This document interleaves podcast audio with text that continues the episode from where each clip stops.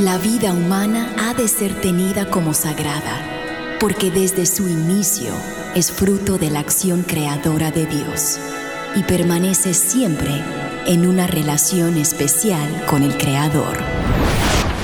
No hay nada que se compare con la defensa de la vida y hoy muchos necesitan de nuestra voz. Aquí comienza Defiende la Vida con Adolfo Castañeda. Hola queridos oyentes, les saluda Adolfo Castañeda, director de Educación de Vida Humana Internacional, para darle la bienvenida a su programa Defiende la Vida Defiende la Vida es un programa que con el favor de Dios se transmite en vivo y en directo todos los martes de 4 a 5 de la tarde, hora de Miami, hora del este de Estados Unidos, gracias a las rondas radiales de Radio Católica Mundial. Y hoy martes 24 de mayo de 2022 estamos una vez más con ustedes para brindarles otro interesante programa acerca de la defensa de la vida humana. Todos estamos al tanto de que eh, la decisión Roe versus Wade del Tribunal Supremo de Estados Unidos que emitió ese tribunal en 1973, dando como resultado la legalización del aborto en todo el país por cualquier motivo y durante los nueve meses del embarazo. Esa decisión llamada Roe versus Wade está en este momento tambaleándose. Gracias a Dios. Como ustedes saben, también se, en hace como dos o tres semanas se filtró un documento de la Corte Suprema o del Tribunal Supremo, cosa que es falta de ética. La persona que hizo eso debe ser, debe ser castigada por la ley o incluso eh, debe ser retirada de, de la práctica eh, de la práctica del derecho para el resto de su vida, porque es un crimen eh, de tipo legal que no se debe permitir nada, nada de lo que es confidencial hasta cierto momento en el tribunal debe ser divulgado fuera del recinto, eh, ya después que conocido, claro. Y ese, ese, por ese este, documento que se filtró, es un documento que fue redactado por un juez provida del Tribunal Supremo llamado Samuel Alito. Samuel Alito. Y en ese, en ese documento que puede, debe ser considerado en este momento como un borrador preliminar, eh, dice que Roe vs. Wade es, eh, fue un grave error. Eh, fue eh, un error tanto desde el punto de vista jurídico y claro, nosotros podemos discernir tanto desde el punto de vista moral, ¿no?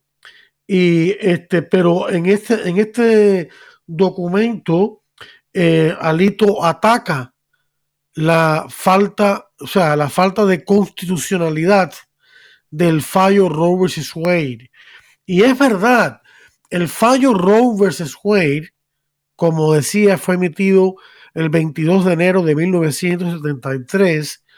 Los magistrados que aprobaron este macabro fallo no pudieron dar ninguna cita o, o, artículo o enmienda o lo que sea de la constitución que sirviese de base para esa decisión de permitir el aborto por cualquier motivo hasta que el bebé sea viable y luego prohibirlo por motivos de salud, pero ampliando el término salud para incluir tantos factores socioeconómicos, de familiares, de edad, etcétera, que prácticamente cualquier factor social sirve como justificación legal, no moral, para la práctica del aborto. O sea que por eso es que el aborto quedó eh, enmarcado como dándole vía libre, hemos dicho Roe vs. Wade, quedó enmarcado como dándole vía libre a la comisión de los abortos por cualquier motivo. Gracias a algunos estados que han logrado limitar el aborto un poco durante todo este tiempo, pero sin poder eliminarlo total o sustancialmente. Pero ahora eso está cambiando. y hablaremos de ello en unos momentos. Pero acá volviendo al, tema de, los jueces del tribunal, em, eh, por ahora el presidente del Tribunal Supremo, que es John Roberts, es el único comodín. ¿Qué quiere decir esto? Quiere decir que hay cinco jueces, incluyendo Alito, que sabemos que tienen una fuerte inclinación provida que son los jueces Gorsuch, eh, eh, Barrett y Kavanaugh. Y por supuesto Clarence Thomas, el bastión más sólido en mi, opinión, después de Anthony Escalía, que ya falleció, que está en la Corte Suprema. Esos cinco, por supuesto junto con Alito, eh, tienen una postura provida. El juez Roberts sería el comodín, es decir, el único voto que aún podría ser indeciso. Algunos expertos o conocedores del Tribunal Supremo han sugerido que el juez Roberts quería una decisión más, entre comillas, moderada, que modificaría Roe vs. Wade, permitiendo a los estados prohibir el aborto mucho antes en el embarazo de lo que lo permite Roe Wade, pero sin revocar esa decisión, sin considerarla un, un falso precedente por completo. Sin embargo, si el juez Roberts se uniera a la mayoría, Roe sería rechazado con una votación de 6 a 3. Y tres de esos jueces fueron nombrados por Trump. O sea que si Robert Wade cae, es revocado, le debemos en gran parte, eso son ironías de la historia, a el presidente Donald Trump, quien ha sido criticado por ser un bocón, por a veces hasta por decir malas palabras, cuyo pasado eh, sexual no es muy eh, edificante que digamos, y sin embargo este hombre, una vez asumida la presidencia, en, en 2016 y quizás antes de eso, eh, tuvo un cambio en su corazón y, se dio cuenta que el aborto está mal. E hizo varias, eh, tomó varios eh, pasos para en contra del aborto y a favor de la vida. Y uno de ellos fue colocar jueces pro vida en el Tribunal Supremo que en este momento están cambiando la balanza a favor de la vida. Todavía queda por verse, pero ahí está la cosa. Pero eso no fue lo único. Eh, Trump también eligió jueces pro vida para los tribunales inferiores, los tribunales de distrito, como le llaman, que cuya jurisdicción abarca varios estados, pero no la nación entera. Eso ha ayudado mucho. ¿Por qué? Porque los vida se han animado mucho en los últimos dos años y han logrado pasar cientos de leyes o proyectos de ley, algunos no lo han aprobado, otros sí, y algunos de estos proyectos de ley han sido eh, tratados de, ser conculcados, de echar abajo en los tribunales, llevados a los tribunales por grupos proabortistas como Plan Parenthood y demás, pero gracias a que ha habido jueces pro vida que han sido puestos por Trump, en esos tribunales esas leyes se han mantenido en vigor y siguen salvando niños. Ejemplo de ello es la ley de Texas. Eh, el estado de Texas pasó muy inteligentemente una ley que prohíbe el aborto a partir de la detección de los latidos del corazón, lo cual ocurre más o menos como a la sexta semana del embarazo. Eh, tiempo en el cual se cometen muchos abortos. Desgraciadamente, recordemos que la mayoría de los abortos se cometen antes de que el bebé sea viable, antes de que pueda sobrevivir fuera del útero de su madre con la tecnología médica disponible, lo cual hoy en día ronda por las 24 semanas. O sea que al prohibir el aborto a partir de la sexta semana en el estado de Texas, entonces miles y miles de bebés se han estado salvando. Esa ley ha sido eh, atacada desde el punto de vista legal por grupos pro aborto como Plan Parenthood que han intentado una y otra vez tumbarla, pero no han podido. Y el Tribunal Supremo en el año pasado dijo que esa ley se podía mantener en vigor mientras el tribunal eh, este, examinaba todo este asunto de Roe versus Wade. Y así ha seguido esta ley. Esta ley ha inspirado a otros estados cuyos gobernadores y gran parte de los legisladores de sus legislaturas estatales son pro y han pasado leyes con parecidas a las de Texas, de los activos del corazón. Pero hay un estado que pasó una ley que luego ha sido, que en este momento ha sido eh, conculcada, está siendo atacada en, precisamente en el Tribunal Supremo, que es la ley de Mississippi, de Dobbs versus uh, Jackson Women's Center, o algo así se llama. Esta ley de Mississippi no es tan eh, de raíz como la ley de Texas, pero está encaminada a hacer un reto Roe vs. Wade, porque es una ley que prohíbe el aborto a partir de las 15 semanas de gestación. Y esto es importante porque recordemos que Roe vs. Wade da hasta la viabilidad, que es como las 24 semanas, pero aquí está prohibiendo el aborto a partir de las 15 semanas, nueve semanas antes de lo estipulado por Roe, lo cual constituye un, un desafío directo, jurídico y legal a Roe versus Wade. Y esa es la ley que está en este momento ante el Tribunal Supremo, eh, siendo atacada por los grupos proabortistas, pero que los magistrados han decidido, ya lo habían decidido hace ya meses, eh, aceptar las audiencias en torno a esta ley, aceptar, examinarla y eh, formular un dictamen respecto de ella. Pero básicamente el dictamen sí sería aprobando esa ley o automáticamente sería tumbando a Robert Swain, por lo que ya hemos explicado. Así que fue una movida bien inteligente de los providas de Mississippi y otros en el país. También el gobernador del estado de la Florida, Ron DeSantis, eh, va a firmar o ha firmado ya una ley que también prohíbe el aborto a partir de la quinta semana, de la quince semana de gestación. Entonces, esta ley de Mississippi está haciendo, reitero, eh, un ataque directo, en el buen sentido de la palabra, contra Roe versus Wade. De hecho, los legisladores dijeron de esa ley, los que la aprobaron, que ellos la diseñaron con ese propósito. Y por eso es que el documento que se filtró de, del juez Samuel Alito habla de Roe versus Wade, de que Roe versus Wade fue una, una decisión equivocada desde el punto de vista jurídico, no solamente el punto de vista moral. De hecho, hay otros o ha habido otros eh, jueces de la corte que ya murieron o se retiraron que eran pro aborto. Por ejemplo, la juez pro aborto ya murió, Ruth Bader Ginsburg, expresó públicamente en varias ocasiones sus dudas sobre la validez jurídica de Roe versus Wade. Y es que el tribunal, el, perdón, la, constitución de Estados Unidos no incluye nada sobre el aborto. Nada absolutamente.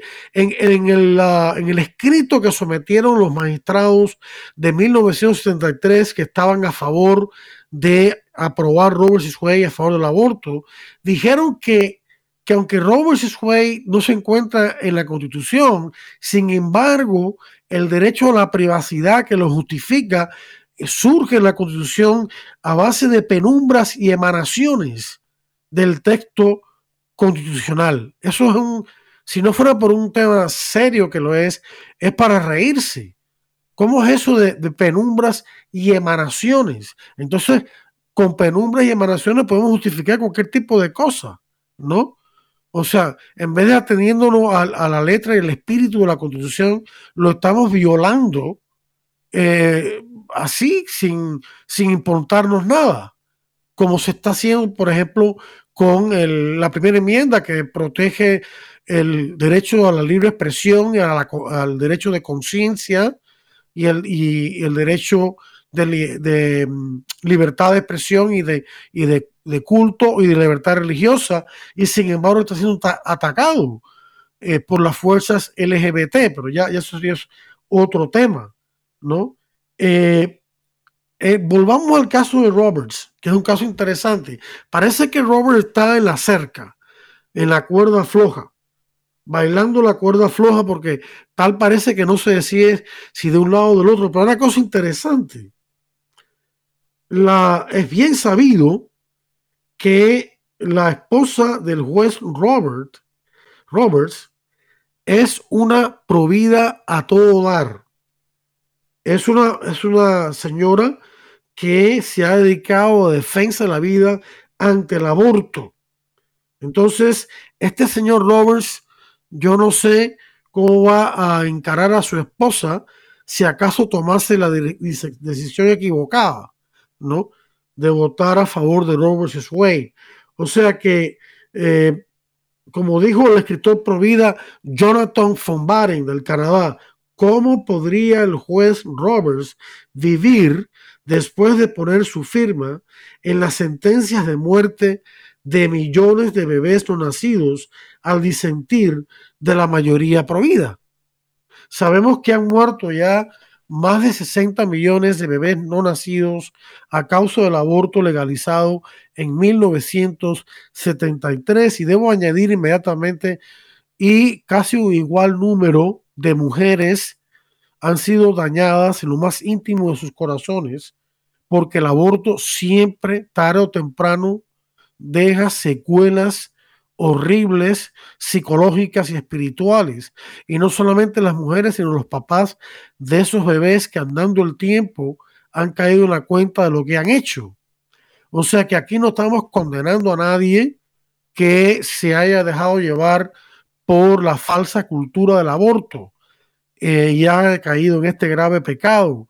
Al contrario, nuestros corazones se extienden eh, a todas las personas que han caído en eso, ofreciéndoles eh, invitándolas al arrepentimiento, invitándolas a la conversión, al cambio de vida. En el caso de los católicos es imprescindible el sacramento de la confesión para poder recibir el infinito amor y misericordia de Dios que solo nos está esperando eh, con nuestro arrepentimiento para darnos su perdón y su misericordia, que son infinitas, eh, sin importar cuál ha sido el pecado.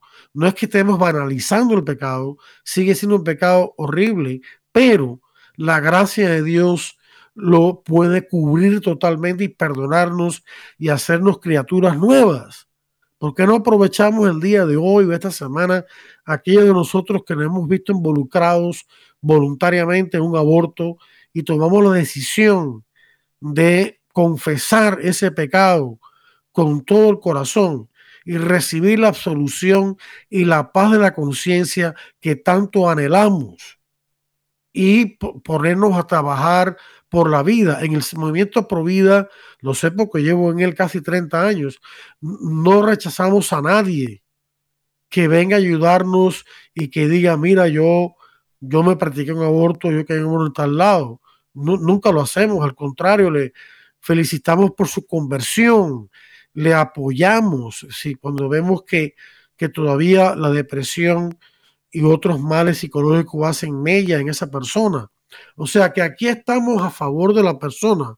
Eh, lo que condenamos es el aborto, no a las personas. Las personas las invitamos a arrepentirse de ese grave pecado y a entrar en una, en una vida nueva.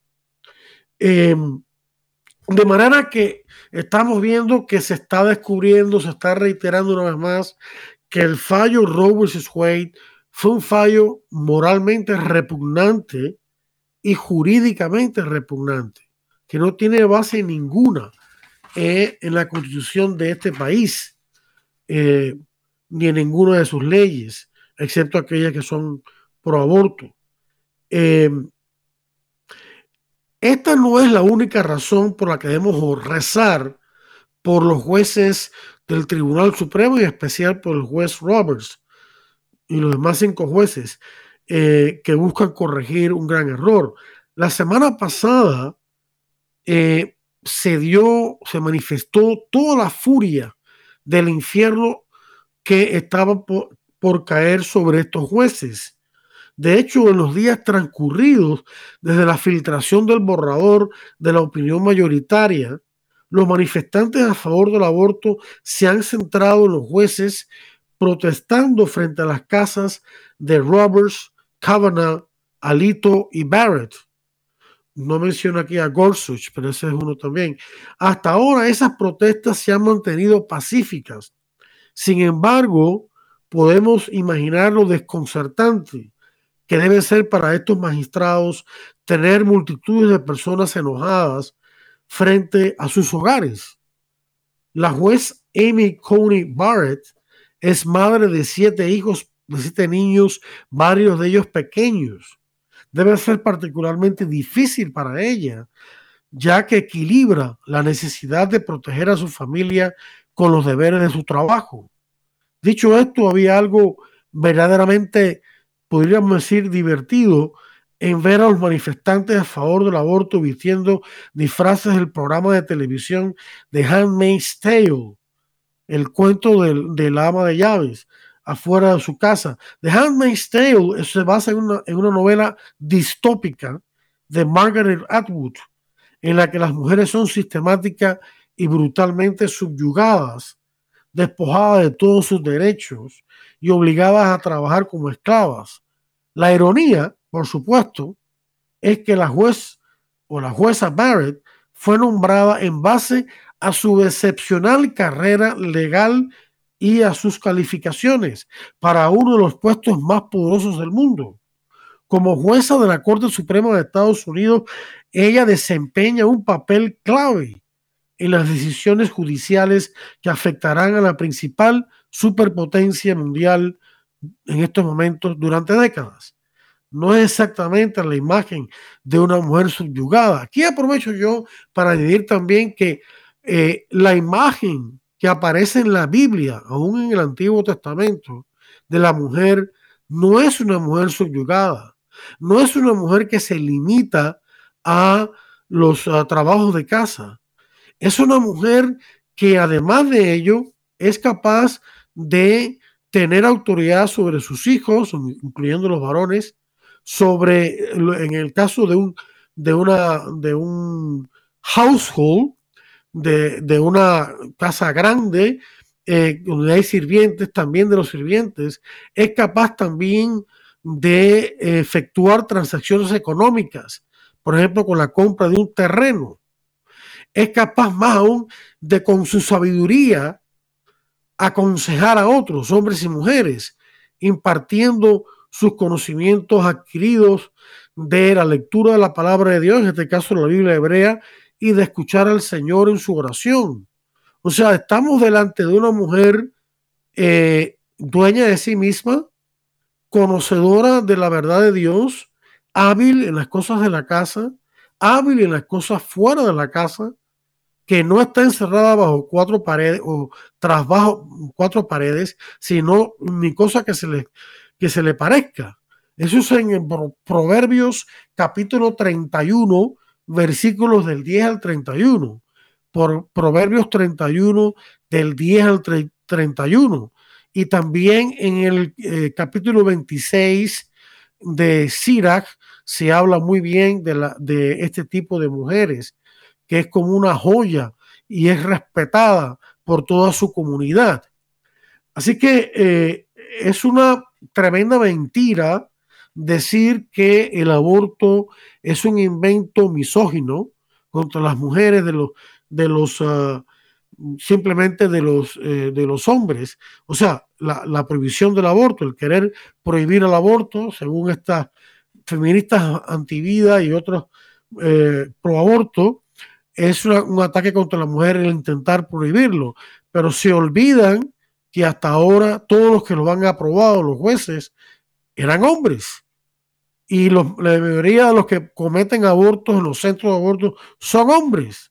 Y la mayoría de los que toman decisiones a nivel internacional para expandir el aborto a ese nivel, incluso con dinero de los contribuyentes, son hombres han sido hombres. Bill Clinton, Barack Obama, Joseph Biden han dado, están utilizando el dinero de nosotros, de los contribuyentes, para financiar la práctica y la expansión del aborto en el mundo entero. y, e incluso también eh, han financiado eh, organismos de las Naciones Unidas que se dedican a esto, porque Naciones Unidas está completamente corrupta, incluso más aún.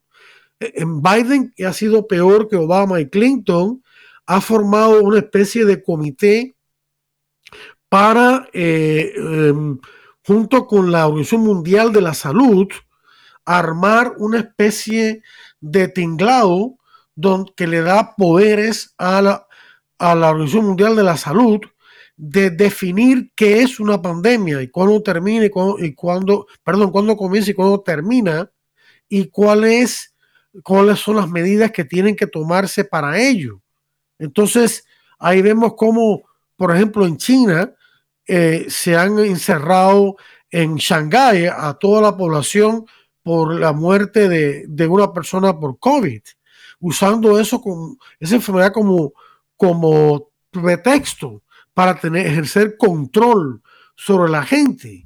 Y lo mismo pretende la Organización Mundial de la Salud. Dicho sea de paso, su presidente o su secretario general de apellido Tedros, eh, de origen etíope, es un comunista, es un marxista y muy amigo del Partido Comunista Chino, que es un partido, como todos sabemos, súper em, tiránico, que tiene gente en campos de concentración, que tiene un sistema de créditos ciudadanos para vigilar a los ciudadanos y saber si son dignos de eh, comprar casa o de ejecutar o de viajar de un lado para otro.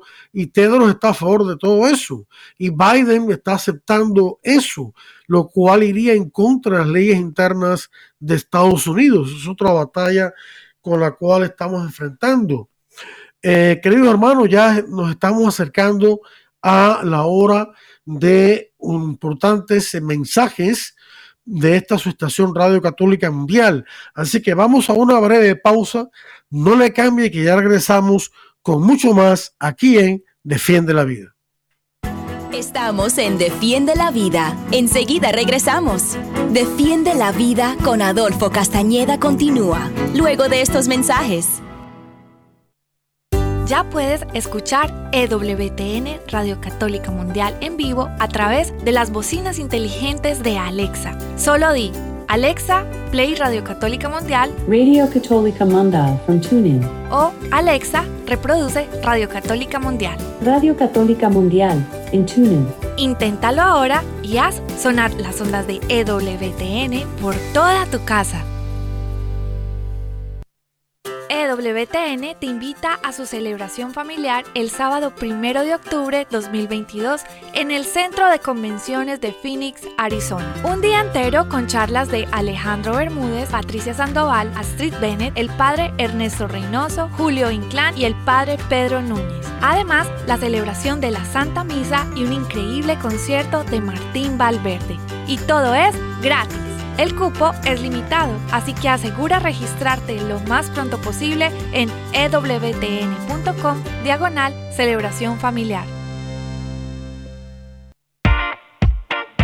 Descarga nuestra app de EWTN en tu celular, donde podrás disfrutar de toda nuestra programación en vivo de radio y televisión, además de podcast, noticias y la Biblia. Descárgala gratis en Google Play Store y Apple App Store.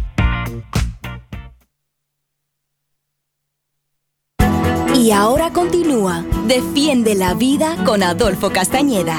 En vivo por Radio Católica Mundial. Defiende la Vida con Adolfo Castañeda. Continúa ahora. Bien, queridos amigos, aquí estamos de vuelta con su programa Defiende la Vida. Les habla Adolfo Castañeda de Vida Humana Internacional para darles la bienvenida de nuevo a este programa que con el favor de Dios se transmite a través de de, la gran radio católica mundial, que debería ser la estación de todos los católicos en todo el mundo. Y este, hoy martes 24 de mayo estamos aquí con todos ustedes brindándoles otro interesante eh, tema acerca de todo esto que está pasando en torno a la, al fallo jurídico que emitió el Tribunal Supremo de Estados Unidos en 1973, Roe versus Wade, y que dio como resultado la legalización del aborto en todo el país por cualquier motivo. Eh, hay que seguir orando, queridos hermanos, hay que seguir informando, ¿no? Eh, en la, tenemos también aquí que hay que orar por no solamente Nancy Tosi, quien, Nancy Tosi, perdón, Nancy Pelosi, Dios me libre, Nancy Pelosi, que como ustedes saben es la portavoz por parte de los demócratas en el Congreso, la portavoz de la mayoría y que es católica, o dice ella que es católica y sin embargo ha sido siempre a favor del aborto y su arzobispo eh, Salvatore Cordileone de San Francisco eh, la diócesis donde Nancy eh, eh, pertenece, la, le ha prohibido recibir la comunión. La gente se confunde a veces y piensan que no podemos negarle la comunión a nadie. Eso no es verdad. Eso no es enseñanza de la iglesia. La iglesia no enseña eso. La iglesia enseña que si es de conocimiento público que una persona, sea en el orden político, en el orden de la cultura, del cine, lo que sea, es católica o se dice ser católica y está a favor de cosas como el aborto y la eutanasia, esa persona no debe comulgar. Eso está en la enseñanza de la iglesia. Y dicho de paso, se encuentra también en nuestro curso, nuestro nuevo curso de capacitación provida de vida humana internacional, el cual le invito a recibir. Solamente me escribe y con mucho gusto eh, le, eh, a vuelta de correo electrónico le explico cómo obtenerlo. Es un curso bastante amplio que toca todos estos temas. Mi correo electrónico es adolfo arroba vidahumana.org, adolfo arroba vidahumana.org. Pero siguiendo con este tema, eh, cuando el sacerdote, el ministro de la comunión y el obispo también conocen que esta persona que se acerca a comulgar es una persona que que públicamente está en contra de enseñanzas centrales de la moral católica, como lo es la defensa de la vida ante el aborto o ante la eutanasia, tienes el derecho de negar la comunión, porque dar la comunión sería un acto sacrílego. La comunión es nuestro Señor Jesucristo, en cuerpo, alma eh, y divinidad, en cuerpo, alma, sangre divinidad. Y Cristo, la presencia de Cristo es totalmente incompatible con un alma que está o en pecado mortal o en una actitud de escándalo a otras personas. Escándalo aquí significa no una bulla o un ruido, significa piedra de tropiezo. Eh, el presidente Biden, por ejemplo, que también está súper a favor del aborto, incluso creo yo que más que Obama y Clinton todavía, está tratando de expandir más el aborto en el mundo, se, se llama católico y sin embargo está totalmente opuesto a esta enseñanza de la iglesia que prohíbe el aborto y promueve la vida. Entonces, este señor se le han dado todo tipo de avisos que eso no debe hacerlo y sin embargo hay por ahí sacerdotes que le han dado la comunión. Eso es un acto sacrílego que clama al cielo. Y la excusa que dan estos políticos o personas muy conocidas que se llaman católicas pero que están a favor del aborto, las razones que dan para hacer esto eh, no son válidas. Muchas veces las razones que dan es decir, bueno, yo soy un político, es el presidente o gobernador de un estado o lo que sea, eh, que tiene un eh, es responsable ante un montón de gente, un montón de, ciudadanos del país, eh, muchos de los cuales no están de acuerdo con la enseñanza de la Iglesia Católica en contra del aborto.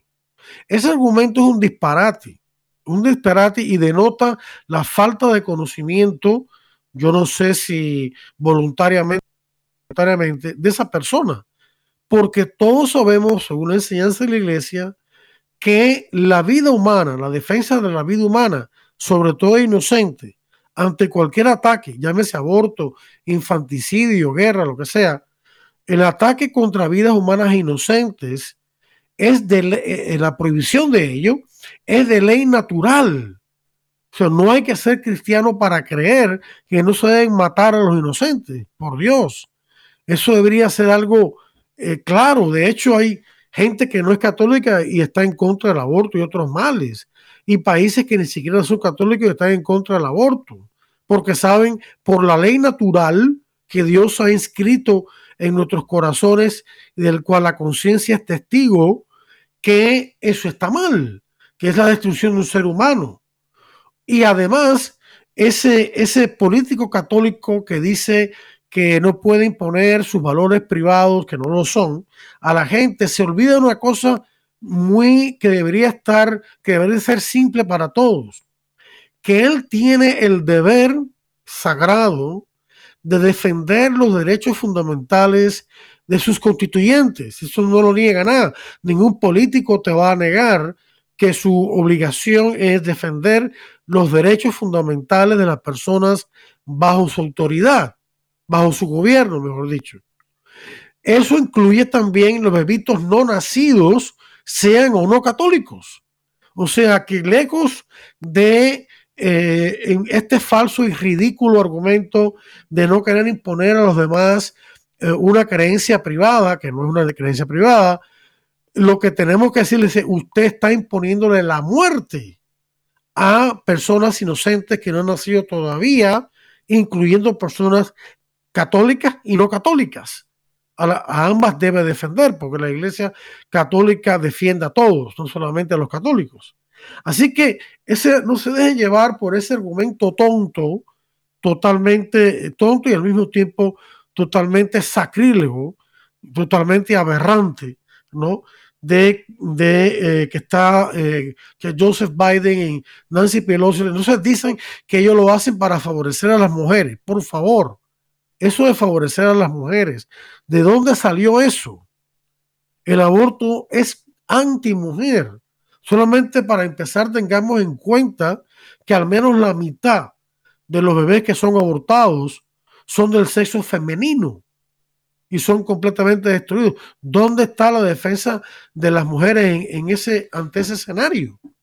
Además, sabemos que las mujeres que abortan, y aquí no estamos condenando a nadie, al contrario, nuestro corazón se abre hacia ellas, al cabo del tiempo sufren terriblemente las secuelas psicológicas y a veces hasta físicas también del aborto legal. No nos engañemos. El aborto legal también ha matado mujeres. En Estados Unidos también lo ha hecho y también las ha herido profundamente y necesitan la ayuda de los ministerios que tiene la Iglesia Católica para la sanación y reconciliación post-aborto, como el proyecto Raquel, Viñedos de Raquel y otros más, ¿no? Así, así, que nosotros aquí estamos a favor de los dos, del niño y de su mamá, incluso de los tres, del papá también, porque ese también tarde o temprano, aunque se crea un machote y cosas así, en lo profundo de su corazón va a darse cuenta que ha permitido que mataran a su hijo o a su hija y él no hizo nada. Cuando el hombre está llamado por Dios a ser el guardián de la familia, no, no el déspota de la familia, eso, eso es una aberración del machismo, sino al contrario, a ser el, el amante, eh, o sea, loving, la persona que ama, dulce, buena, fuerte al mismo tiempo, recia, que no, contra, que no eh, se deja llevar por las componendas, pero que al mismo tiempo tiene una mano suave, cariñosa con su esposa, con sus hijos. Y eso está llamado el hombre. Sin embargo, esta ley de Roberts Wade destruye completamente lo que es la paternidad, ya que le niega al hombre cualquier intervención que quisiera hacer para impedir que aborten a su hijo o a su hija. O sea que Robert ha hecho tanto daño, no solamente ha matado a más de 60 millones de bebés no nacidos, sin contar los abortos producidos por anticonceptivos hormonales, como la píldora, los implantes, eh, los inyectables como el Depo-Provera, el dispositivo intrauterino. Todos ellos causan abortos parte del tiempo, no solamente la píldora del aborto que es 100% en diseño, para eh, destruir y matar al bebé por nacer. De manera que por donde quiera que se mire, el cuadro que nos presenta la legalización del aborto en todos estos años que lleva de haber sido legalizado. Es un, cuadro totalmente atroz y deprimente, que si no fuera por la, fe en Dios y su victoria, por el apoyo de nuestros hermanos, no podríamos resistir. No podemos resistir, la, tristeza nos ahogaría, ¿no? Pero no, ese no es el camino que Dios quiere. Así que hay mucho ánimo. Tenemos que tener mucho ánimo porque la oración todo lo vence. Y tal parece que ha llegado el momento en que por lo menos se dé un gran paso en eh, acabar con este flagelo del aborto en Estados Unidos y quizás otros países imiten a Estados Unidos y también les echen atrás a sus leyes eh, si las tienen. De manera que, que hay mucho que hacer todavía, hay que continuar luchando por formar, educar, informar a las personas que nos rodean. La revocatoria de Roe vs. Wade es solo el comienzo. Eh, todavía quedan, fíjense, una encuesta que eh, fue lanzada hace poco arrojó que eh, el 85% de los estadounidenses se oponen a, a que se permita el aborto o sea, dice, Roe despenalizó el aborto hasta el nacimiento, algo que a lo como revela la encuesta se opone el 85% de los estadounidenses. O sea, el 85%, que es una inmensa mayoría, se opone a que aborten a los bebés después de la viabilidad. El, el 30% de los estadounidenses apoya el aborto legal después de las 15 semanas de gestación. Y sin embargo, Roe evita que los estados prohíban el aborto después de ese punto. O sea, que hay una ambivalencia en el pueblo estadounidense. El pueblo estadounidense, por un, por un lado, en general estoy hablando, no conoce de verdad lo que dice Roe vs. Wade. Y Roe vs. Wade dice que el aborto se permita, horror, hasta el, tiempo de viabilidad de las 24 semanas, más o menos. Y eh, los, el típico estadounidense piensa que el aborto en Estados Unidos solo se permite en ciertos casos extraños, eh, como violación, incesto o salud de la madre, cosa que no es verdad. La mayoría del aborto se, se, eh, se cometen por actos electivos, totalmente electivos, que no tienen nada que ver. Claro, el aborto también está mal en todos los casos, ¿no? Cuando peligra la salud y de la madre, se hace todo lo posible por salvarlos a ambos si el bebé muere de manera indirecta, tanto en el querer como en el, como el actuar de los médicos, eh, a pesar de haber agotado todos los recursos por salvarlo a ambos, si el bebé muere, eso ya no es considerado un aborto provocado, que es lo que estamos condenando aquí, ¿no? Pero vemos que tristemente sí, hay una mayoría de, de estadounidenses que está en contra de que el aborto sea legal en la mayoría de los casos, pero está a favor de que el aborto sea legal en casos eh, eh, difíciles como estos. Lo que ellos no se dan cuenta es que Roe vs. Wade va mucho más allá de, los casos difíciles y condena la muerte a toda una gran cantidad de bebés que eh, no han tenido el chance de alcanzar la edad de viabilidad. Y sin embargo también comete abortos de segundo y tercer trimestre eh, cuando se presentan eh, em, pretextos como que este, esto va a causar un gran, un gran desasosiego emocional o mi, mi, salud va a peligrar y no hay otra manera de resolverlo, lo cual siempre la hay, eso es mentira, la vida, etcétera. Entonces, Robert se fue llega hasta, hasta el momento mismo del nacimiento. Y tan es así que, como ustedes saben, hasta hace pocos años, el, tribunal, la ley en Estados Unidos permitía lo que llaman el aborto por nacimiento parcial, que es tan grotesco, tan, tan difícil de, dar a conocer y de escuchar, que me abstengo de hacerlo, pero, pero créanme, es un método de aborto que ha sido, ha sido prohibido. Eh, es un, método de aborto en el cual al bebé se le mata casi el bebé estando totalmente fuera del útero de su madre, quedando adentro solamente la cabecita. O sea que en otros casos se ha caído en el infanticidio. En el estado de Illinois, una enfermera de, eh, nombre Stanek, de apellido Stanek, eh, descubrió que cuando los abortistas fallaban en su intento de matar completamente al bebé ya en el segundo y tercer trimestre del embarazo, aborto tardío, y lograba sobrevivir un aborto, estos médicos y estas enfermeras lo ponían en un cuarto especial donde lo dejaban morir, sin alimentación, sin cuidado médico ninguno. En dos ocasiones la legislatura del estado de, de, Lincoln, o sea, de, de, Lincoln, donde estaba ocurriendo esto, en Illinois, eh, este, intentó pasar una ley que eh, obligaría a los médicos a proporcionar el mejor cuidado eh, médico posible a bebés que sobreviviesen a un aborto que ya estaban fuera del útero de la madre, todavía vivos. Y sin embargo fue revocada o barrida al piso en dos ocasiones y uno de los que eh, votó en contra de esa ley, de ese proyecto de ley, fue Barack Obama, que en aquellos tiempos era senador de Illinois. Este es el tipo de calaña que era este hombre, ¿no? Y esa misma mentalidad la llevó a la presidencia. O sea que en Estados Unidos está ocurriendo el infanticidio también.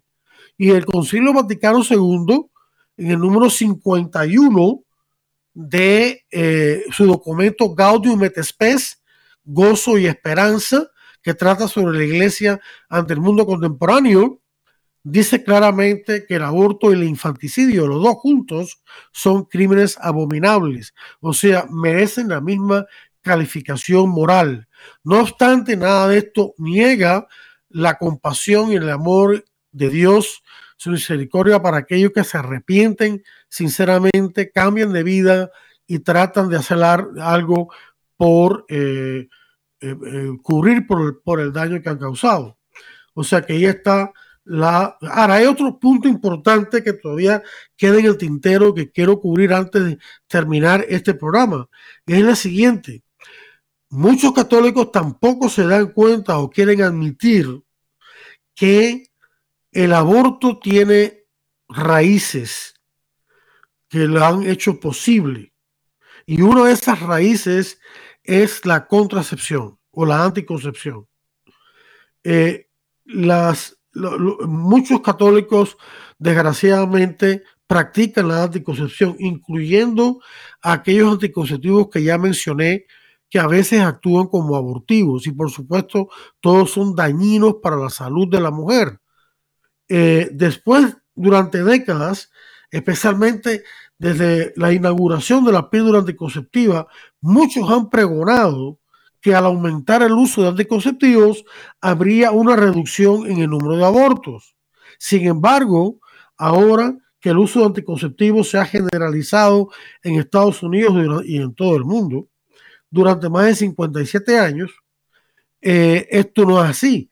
La, la anticoncepción fue legalizada para las mujeres casadas en el fallo del Tribunal Supremo llamado uh, Griswold versus Connecticut en 1965.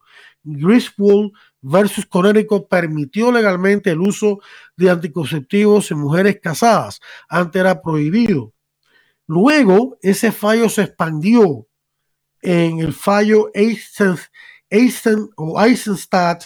versus Baird, Eisenstadt versus Baird en 1972 para cualquier persona soltera o soltero. O sea, los hechos legales y sociales contradicen claramente la afirmación de que el uso de anticonceptivos en realidad eh, no detiene el aumento del número de abortos, sino que al contrario tiende a aumentarlo en vez de disminuirlo. El Papa San Juan Pablo II eh, creo que es en el número, número 13 o el 11, uno de los dos, eh, de su encíclica Evangelium Vitae, habla de este punto, habla de que la anticoncepción y el aborto son como frutos de una misma planta y que allí donde hay una mentalidad a favor del aborto, también hay una mentalidad a favor de la anticoncepción y viceversa. De manera que eso también lo enseña la Iglesia Católica. Eh, el Papa eh, Pablo VI en su encíclica el uh, Humane Vitae sobre, la vida humana, eh, dice, hace, esta enseñanza se hace a la luz de una visión integral del hombre y de su vocación, no solo su vocación natural y terrena, sino también su vocación sobrenatural y eterna, Humane Vitae número 7. Este fue el documento más reciente de la iglesia a nivel papal que reitera la enseñanza de la iglesia de todos los tiempos en contra de la anticoncepción, la esterilización y el aborto. Sigue diciendo el Papa Pablo VI, el amor conyugal es un amor plenamente humano, un amor total, un amor fiel exclusivo y un amor fecundo. Humane Vitae número 9, en el que cada cónyuge ve siempre a su amado como un don de Dios, como un fin en sí mismo, como persona y no como objeto de placer egoísta. La anticoncepción falsea el amor conyugal por un acto intencional, impidiendo por medios mecánicos, medios de barrera o medios químicos la posible consecuencia natural y procreadora de las relaciones sexuales, la concepción de otro ser humano. Su único propósito es separar el coito de la procreación para que las mujeres o para que las parejas, mejor dicho, puedan disfrutar de los placeres de la sexualidad sin el temor de que su actividad sexual pueda conducir al embarazo y respetando así la conexión inseparable entre el significado unitivo y el significado procreador del acto conyugal, nos dice la encíclica Humana Vitae en el número 12. Y es que la mentalidad anticonceptiva existe cuando se separa la relación sexual de la procreación. Y al emplear la anticoncepción, la pareja se desliga de toda responsabilidad de una concepción que pudiera tener lugar si la anticoncepción llegara a fallar. La mentalidad anticonceptiva implica que una pareja no solo tiene los medios para separar las relaciones sexuales de la procreación, sino también el derecho a, o la responsabilidad de hacerlo. También es importante recordar que en el centro mismo de la mentalidad anticonceptiva está también el miedo o el rechazo de algo perfectamente natural como resultado de relaciones sexuales. El tiempo se me acaba y no me da tiempo para citar eh, en pleno las palabras del padre Paul Marx, presidente de Human Life International, que ya de feliz, eh, que ya falleció, pero que estaba muy claro. Él dice, no podemos ganar la batalla en contra del aborto si no ganamos también la batalla en contra de la anticoncepción. Tenemos que luchar contra esas dos cosas y dar una visión bella, hermosa del matrimonio y esa visión bella nuestro matrimonio la encontramos también en la teología del cuerpo de San Juan Pablo II, del cual también hemos formado un eh, curso, el cual lo invitamos también a recibir. Eh, si está interesado, puede escribir a la siguiente dirección, adolfo arroba vidahumana.org, adolfo arroba. Y de esta manera, pues vamos concluyendo eh, la información la he sacado de artículos del padre Shannon Bouquet, que ha estado escribiendo mucho sobre esto, eh, y también de, mi propia investigación. Estamos en un momento crucial, queridos hermanos. Tenemos que orar, los que puedan hacerlo, ayunar, para que de una vez por todas se tumbe Robert Wade y entonces seguir trabajando para estado por estado ir eh, revocando leyes abortistas y colocando en su lugar leyes prohibidas, pero también nosotros los católicos y demás cristianos tenemos que dar ejemplo a los demás de apartarnos de la anticoncepción, que es el preludio al aborto, y usar los métodos naturales que respetan la apertura a la vida y el amor conyugal en vez de la anticoncepción. Muchas gracias, queridos amigos, por la atención prestada. Sé que ha sido una gran cantidad de información pero estamos en momentos cruciales. Yo les deseo a todos la paz de Dios y les invito la próxima semana para otro interesante programa de Defiende la Vida. Hasta entonces.